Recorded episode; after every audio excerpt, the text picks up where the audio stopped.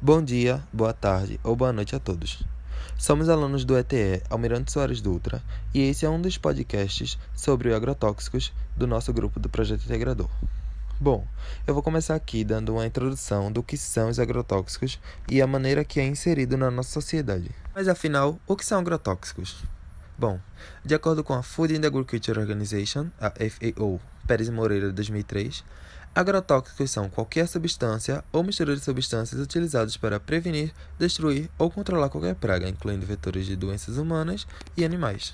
Esses produtos químicos, físicos ou biológicos atuam alterando a composição química da fauna e flora, a fim de preservar a produção agrícola. Apesar dos benefícios quanto à proteção e produtividade das lavouras, os agrotóxicos podem causar sérios danos à saúde humana. A Organização Internacional do Trabalho afirma que os agrotóxicos causam 70 mil intoxicações agudas e crônicas por ano, que evolui para óbito em países em desenvolvimento. Outros mais de 7 milhões de casos de doenças agudas e crônicas não fatais também são registrados.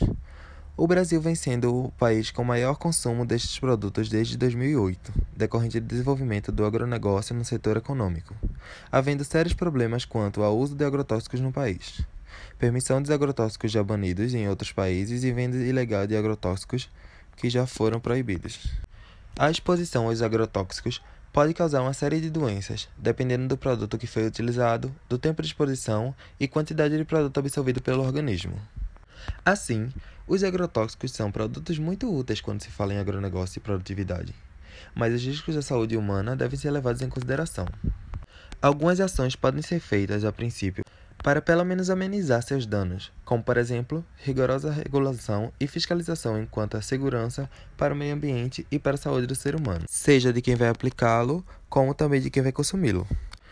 Para quem vai consumir, procura sempre frutas da época, além de técnicas caseiras para diminuir essas substâncias. A quem chegou aqui, muito obrigado pela audiência. Esperamos muito que vocês tenham absorvido o conteúdo e até o próximo podcast. Beijão.